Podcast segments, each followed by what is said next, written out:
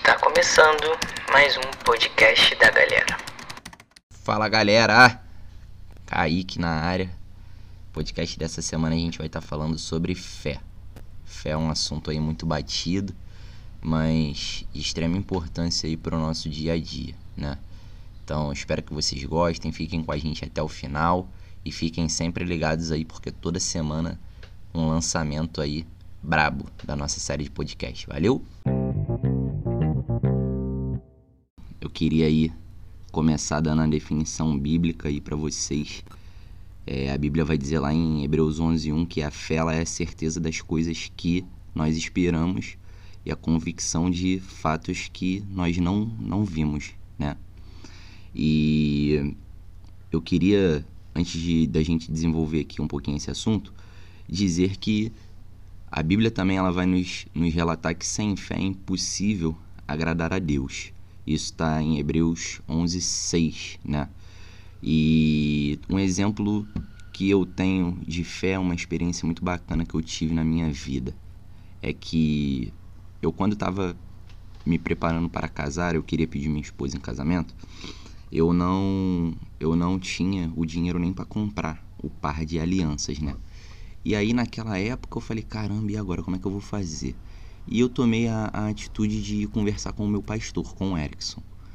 E eu falando para ele, explicando tudo, falei, Erickson, cara, como eu vou fazer para que eu, eu consiga? Porque esse em casar é muito caro. Chamava ele de chefe, falava, chefe, casar é caro, eu não tenho dinheiro. Eu não tenho dinheiro nem para comprar um par de aliança. E cara, assim, é, naquela conversa, aquele dia foi divisor de águas da minha vida. E ele falou: Kaique, olha só, você tem que ser um cara que primeiro tem que entender se isso é propósito de Deus para a vida de vocês. Dá o passo, dá o passo e Deus ele vai colocar o chão. E eu fiquei, cara, ouvindo aquilo, aquilo martelando na minha cabeça. Eu falei, eu tenho certeza, Deus tinha falado com a gente e aquele era o, o caminho que ele queria para as nossas vidas. E eu comecei a lembrar muito de Tomé, Tomé era um cara muito incrédulo, ele precisava ver para crer, né? E eu falei, poxa, eu, eu não tenho como é, comprar uma aliança, eu não tenho como comprar uma casa, como pagar uma festa de casamento, como é que eu vou fazer? E cara, eu, eu percebi que eu estava me enveredando pelo caminho da incredulidade e aí eu comecei a lembrar do que o Erickson me falou. Eu falei, não, é isso que eu vou fazer. Fui lá, dei o passo, dei um jeito, comprei a aliança, pedi a minha esposa em casamento. E cara, todo o período do namoro até nós casarmos foi literalmente Deus ele botando sempre o chão para cada passo que a gente dava.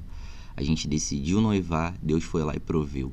A gente decidiu comprar o nosso apartamento, Deus foi lá e proveu. A gente decidiu ter uma festa de casamento, Deus foi lá e proveu.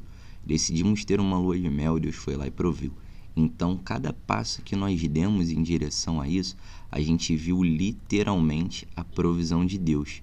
E cara, é uma coisa que a Bíblia ela também nos ensina, ela vem relatando que bem-aventurados são o quê? São os que não viram, mas creram. Então, é, a bem-aventurança, ela está exatamente baseada na fé, né?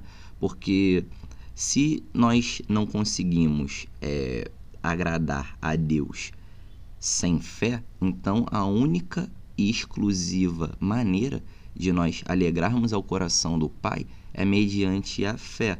E a gente também tem, tem algo muito interessante, é que Deus ele presenteia os que o buscam, né? Então, como eu busco a Deus? É por meio da fé. Porque a gente sabe que embora ele, ele seja alguém vivo, mas nós não temos como ver a Deus, né?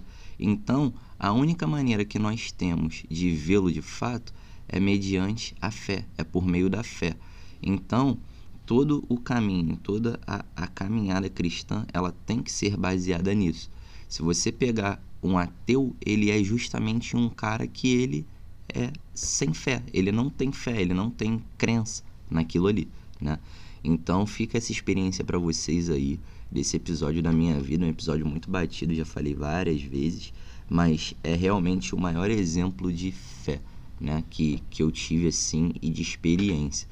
Já tive outros também, mas esse daí é algo que me marcou bastante. Então, que a gente comece essa semana aí com mais esse exemplo, com mais essa história aí de, de alguém que vocês conhecem que passou por esse processo, mas Deus ele honrou, né? Assim como Jó ali naquele naquele momento de tribulação, ele foi um cara que jamais se absteve da fé dele. E ele foi um cara que foi restituído de tudo que ele havia perdido. Beijão, amo vocês. Tchau.